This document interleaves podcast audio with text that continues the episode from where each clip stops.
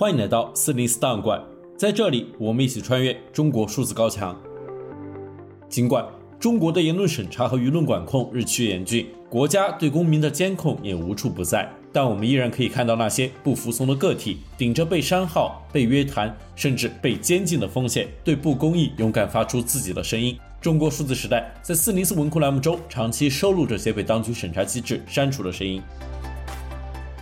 一月二十八日，失踪一百零六天的江西省上饶市铅山县致远中学学生胡鑫宇的遗体在学校附近的金鸡山树林中被找到。然而，官方的情况通报难以在短时间内让公众信服，公众纷纷发出自己的疑问。微信公众号“中式说法”发布文章《胡鑫宇案最终结论预测》，作者以预测案件结论的方式对案件相关疑点提出质疑。文中写道：“本结论纯属预测，如有雷同，不是巧合。经过现场勘验、尸检结果、录音笔内容还原等证据综合判断，结论如下：一，确系自杀。”死亡时间系失踪当晚的夜间，具体自杀方式、上吊所用绳索来源、具体实施过程由警方负责调查、模拟、复原及详细解释说明，具体细节务必真实可信，不给网络写手留下质疑空间。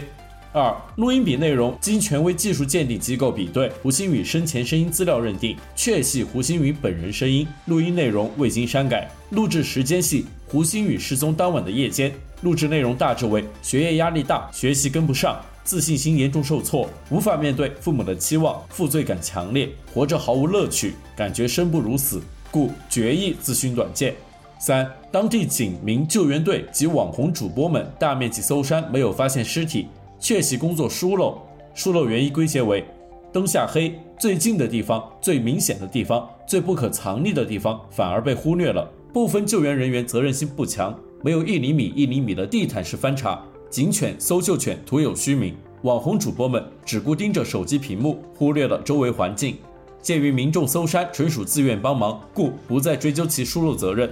四，经法医尸检确认，胡鑫宇身体器官没有缺失，生前没有大量失血迹象，网传器官买卖熊猫血系谣言。五、胡鑫宇家属经工作组反复做思想工作，大力安抚体恤，最终接受了本调查结论。家属目前情绪稳定。六、胡鑫宇案至此官方盖棺定论，如再有与官方结论不一致的谣言，发言者后果自负。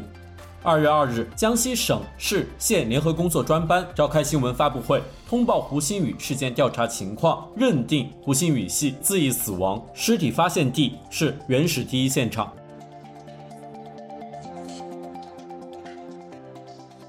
一月二十三日，微信公众号“流放地”发表文章，对于非传统家庭来说，春晚可以称得上恶意满满。评价二零二三年春节联欢晚会，文中写道：“对于春晚，预期一降再降，观众已不再苛刻。因为疫情，因为俄乌冲突等等被撕裂的社会，尤其需要一个总结性的祥和盛会，把伤口麻醉一下，缝合一下。我想说的不是春晚，而是春晚背后的东西。今年春晚的教化感特别强烈，节目设置。”主持人的台词给人感觉是照顾到了方方面面，特别周详，特别全面。这是这台晚会的政治任务，必须是团结人、鼓舞人、给人希望的盛会。但费心营造的举国上下一片祥和、万家欣悦的场面，实际上只是一个假想状态。小品里呈现的、歌曲里极力渲染的合家欢氛围，以及大家庭热热闹闹过年的场景比较罕见。现实情况下，除夕夜五口之家一起过年就算是多的了。很多是三口之家，甚至是两个人、一个人过年。据二零二一中国统计年鉴，中国共有家庭户四点九四一六亿户，其中一人户为一点二五四九亿户，占比超过百分之二十五，主要由老年独居家庭和年轻单身家庭构成。这其中很多人是在独自过节，不知道看到春晚上的那些虚假繁荣，他们会不会被刺激到？他们应该是被关怀的对象，而不应该像现在一样被一台晚会狠狠挤兑。除夕和大年初一对单身和独居人士非常不友好，商场、饭馆、娱乐场所都会关门，街上空空荡荡。此时一个人过节，大概会更觉酸楚。如果这个人再去看看春晚，大概会感受到灾难级全程嘲讽。在中国，人必须要有人管，除了政府和工作单位，每个人还必须被纳入父权体系的大家庭才行，有父母长辈管束，否则就是孤魂野鬼，很容易就被针对。所以所有人都怕，都要拼命爬到主流的大船上，甚至还要更贪婪一点，拼了命也要爬到既得利益的那艘大船上，而没有上船的、不想上船的被忽视、被遮蔽。春晚也越来越不触及生活的真实了。现在离婚家庭、单亲家庭、丁克家庭、未婚妈妈、性少数群体、同期，这些每个群体都数量庞大，但都是不可能出现在春晚舞台上的。力求团圆美满的春晚，竭力地满足各种人群，希望方方面面都照顾到，但他所照顾到的仍然是主流话语体系中的主流，小众群体不会被照顾到，仿佛是在暗示小众群体和小众需求就躲在阴暗的小角落吧，上不得台面。总之，春晚一味的花团锦簇，不会触及真正的问题：疫情造成的精神伤害如何重建，迫在眉睫的养老问题，这些都不适合在春晚上表现。春晚成了虚假繁荣的最大制造机，一种统治工具，一剂大家盼望一年的强力麻醉剂。所有人沉浸在这种满目锦绣的虚假现实里，然后新的一年里继续上路，继续幻觉支撑我们活下去。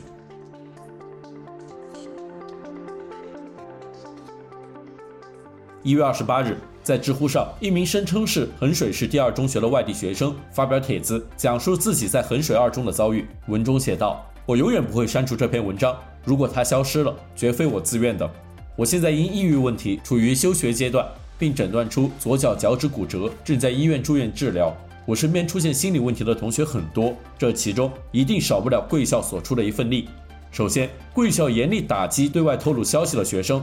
对于网上传播的负面消息，会马上删除，并且调查向教育局举报过的电话号。这也就是学生不敢发声的原因。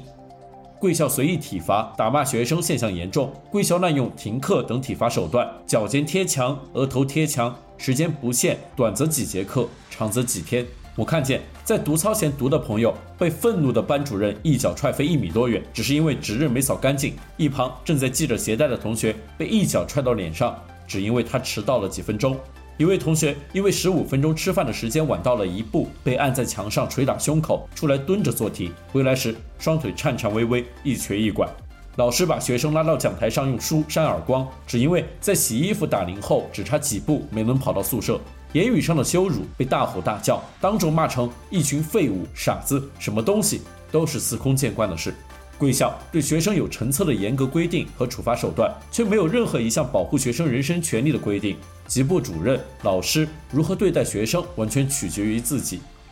贵校实行全封闭式管理，校内消息本就密不透风。贵校禁止学生带任何电子产品，学生也无法以任何形式将贵校不合理行为的证据保留，即使有，也很快通过各种手段删除。在这里，从来不分什么好人坏人，这里是乱世。只有保护好自己，才能有活路一条。胡乱作为、颠倒是非、不分是非、不分轻重的体罚辱骂，在贵校是家常便饭，而且明目张胆、肆无忌惮。贵校无视学生生活需求，人为制造苦难。贵校为了校园的卫生，让值日生用手拿着早晚饭边吃边做值日，不少人吃坏肚子，晚上睡觉胃疼到醒。贵校把所有教室都装上摄像头，老教学楼供暖设施却不完善。冬天被冻得手指僵硬，写不了字，也不让戴手套。冬天跑操不允许穿外套，我们只能硬着头皮挨冻，然后大批大批的感冒发高烧。在这里，你从睁眼开始就要提心吊胆，在漩涡中摸爬滚打，为了活着苦苦挣扎。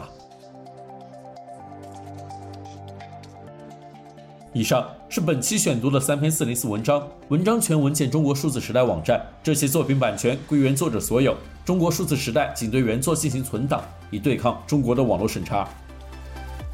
中国数字时代 CDT 致力于记录和传播中国互联网上被审查的信息，以及人民与审查对抗的努力。欢迎大家通过电报 Telegram 平台向我们投稿，为记录和对抗中国网络审查做出你的贡献。投稿地址请见本期播客的文字简介。阅读更多内容，请访问我们的网站。C D T dog.